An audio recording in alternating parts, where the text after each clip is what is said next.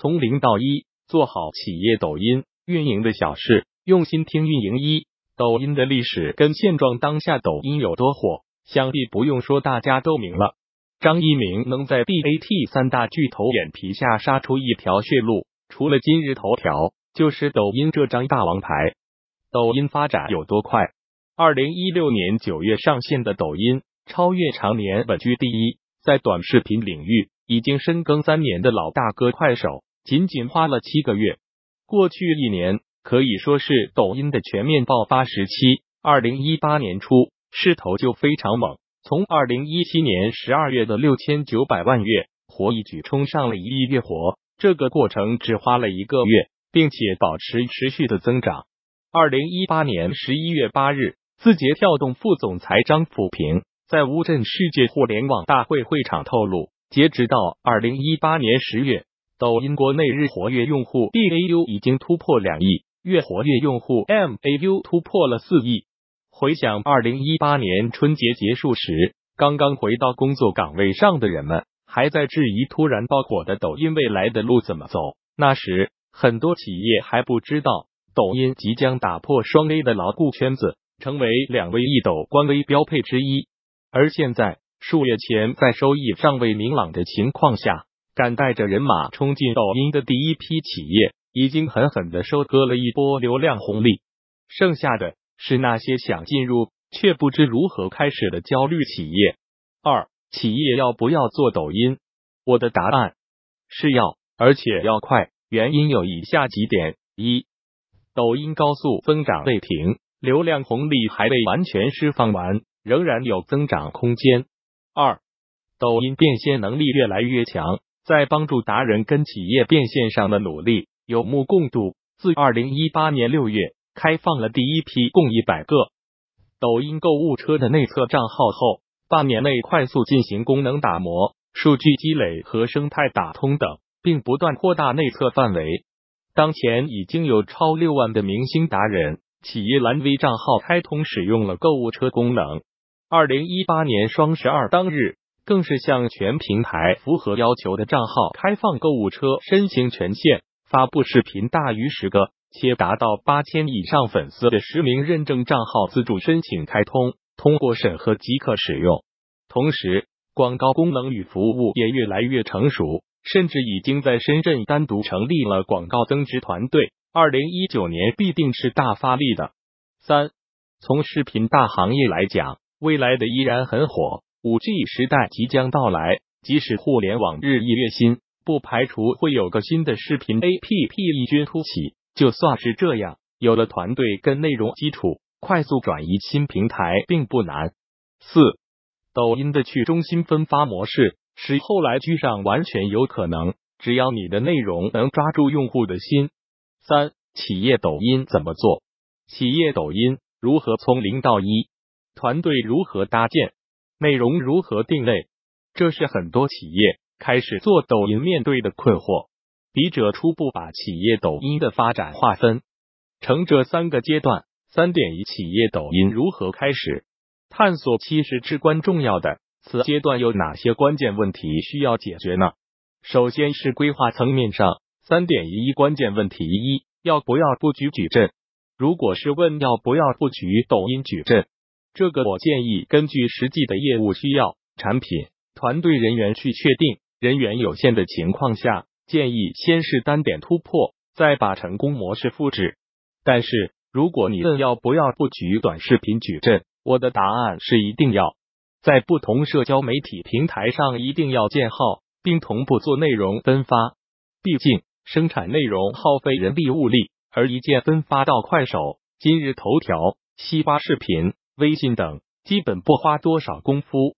甚至有的时候，某平台某条内容爆发的增量。可能会超过抖音，笔者操盘过的账号就多次出现了这种情况。三点一二关键问题二：如何进行内容定位？最关键的就是找到戳中大众化需求的内容切入点，敲黑板。这就是账号生死存亡相关的内容命脉。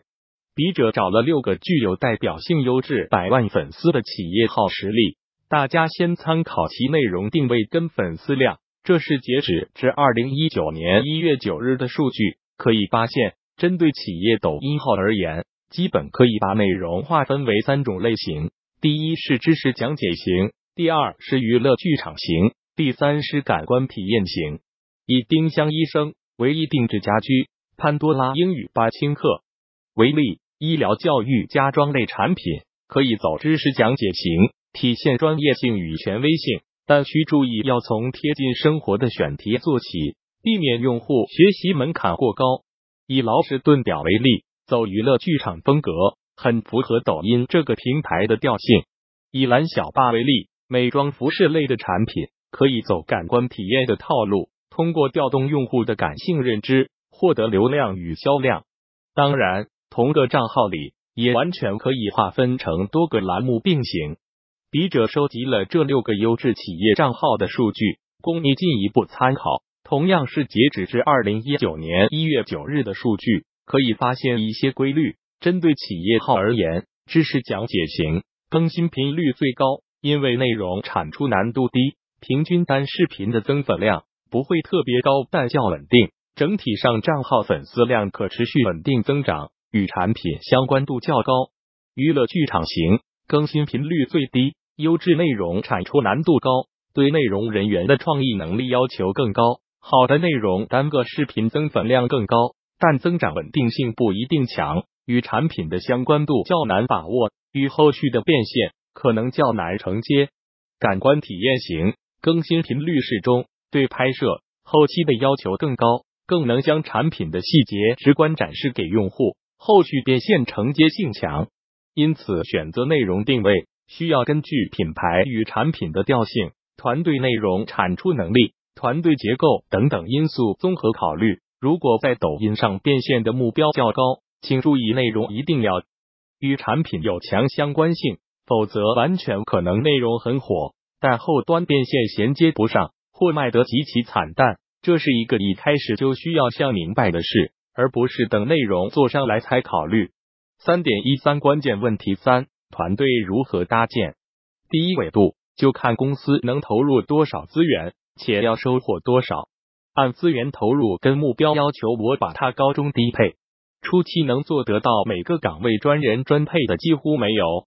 一般而言，性价比最高的是二至三人的中配，一个把控整体的内容运营，一个视频制作人员。而对出镜人员要求高的，必须配置至少一名演员。如果企业只需要偶尔在抖音上宣传，没有特别高的曝光要求。也没有变现目标，只需一个万能小编。第二维度，看你准备走什么样的路线。企业抖音号想要有长久可持续的发展，内容是至关重要的。首先，必须要的是强内容型人才。我们做企业抖音的目标，绝不是哗众取宠、昙花一现。即使是资金非常有限的情况，也请务必挑选好有内容创作能力的人才。毕竟。内容才是视频的灵魂，而如果内容运营人员综合素质超强，兼演员兼视频制作，完全可以很快上手。其次，演员自然也是非常重要的。如果你的产品需要凸显专业度，那么由专业人士出镜，自然更有说服力。颜值可能是次要的。如果你的产品需要凸显美感，请一定挑选好符合产品气质、外貌上佳的演员。至于视频制作人员，如果对特效、镜头等有高度要求，或偶尔需要客串出镜，相应的要求自然不能低。初步大框架的规划形成，但请注意，这不代表着内容的布局、定位、路线算是完全定下来了。接下来正式进入到探索期的执行、验证部分了。这可以说是个试错期，建号了，开拍了，上内容了。这个阶段有几个点，我想说说。请先做好失败的心理准备。这个阶段也许分工稍乱，要容许自己和团队出错，有计划、有策略的做 A/B 测试。大多数优质的号都是锤炼出来的，务必以结果为导向，关注数据，无论效果好不好，都要及时复盘，并且及时灵活调整。尤其关注超万点赞的内容，重点分析，关注内容，也不要忽略运营策略。内容的质量与上线频率要平衡好，上线时间点、回复评论等等也都会对数据有影响。如果你慢慢发现粉丝量每天基本有至少三五万的上涨了，而且能持续超过一个星期了，那么恭喜你，说明你的内容定位找对了，逐步进入增长期。三点二，企业抖音的增长期要做什么？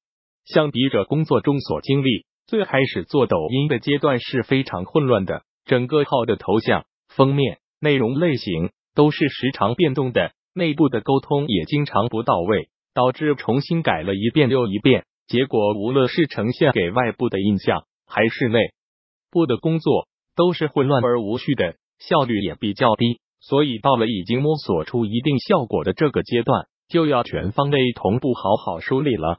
这个阶段你需要做的，就是从内容的质量与产出效率、运营策略全方位去提升。这里有三件事需要去做：形成内容模板，完善高效的内容产出流程，梳理运营策略。三点二一，如何做内容模板？一般而言，我们把文章分为三部分。开头加正文加结语，对视频而言也是一致的。在开头处可以设置两种内容，一种是突出账号个性、宗旨、特色的 slogan 自我介绍，其他内容；另一种是对正文内容的引入，比如提问或者场景的引入。正文部分可以完整的展示完要表达的内容，结尾部分可以引导用户进行互动、关注、点赞、评论等等，或者进行形象展示。让用户能够有一个循序渐进的完整视频观看体验。笔者以丁香医生网红洗眼液真有用吗？视频为例，倒推整理这个内容模板表格给你参考。点击播放视频，每个内容的规范你需要提前设置好。比如腰封图，建议根据企业 logo 色调做，保持整个 UI 的一致性，简洁干净。同时注意避免上线后被右边的互动区域所遮挡。制作成封面模板，后续只需要替换文字。二、标题提炼简单易懂的关键内容，字数十二以内，尽量保持做成封面时为两行以内。三、正文语言简单易懂，建议控制时间在三十秒以内。四、字幕使用辨识度高的字体，字号大小适中，不被页面悬浮内容遮挡。